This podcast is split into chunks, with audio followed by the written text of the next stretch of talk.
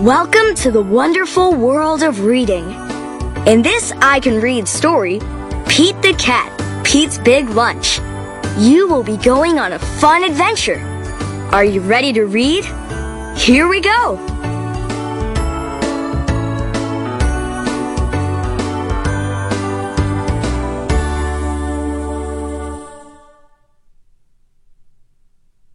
Here comes Pete. It is lunchtime. Pete is ready to eat. What should Pete eat? A sandwich would be nice. Yes, Pete wants a sandwich. Pete opens the fridge. He takes out a loaf of bread. He finds a yummy fish. He adds tomato and mayo. Pete looks at his sandwich. It is too small.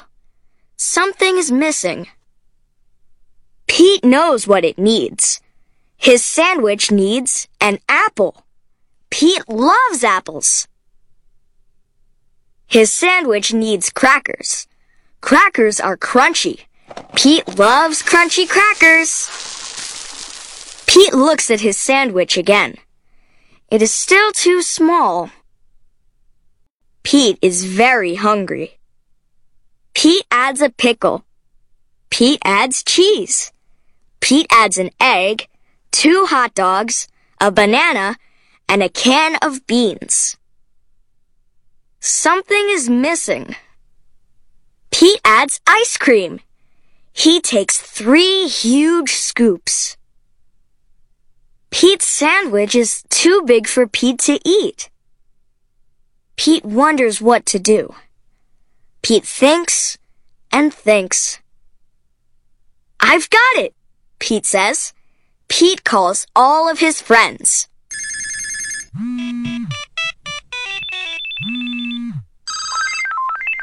He asks them to come over. Everyone goes to Pete's house. They are all very hungry.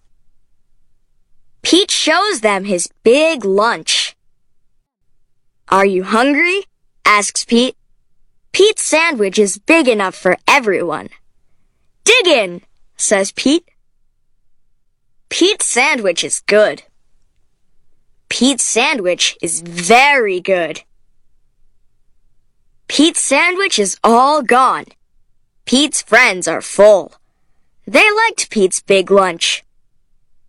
Thanks for lunch, Pete's friends say. Thanks for sharing.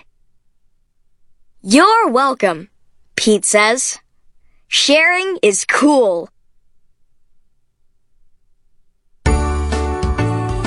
We hope you have enjoyed this recording of Pete the Cat, Pete's Big Lunch, created by James Dean. This program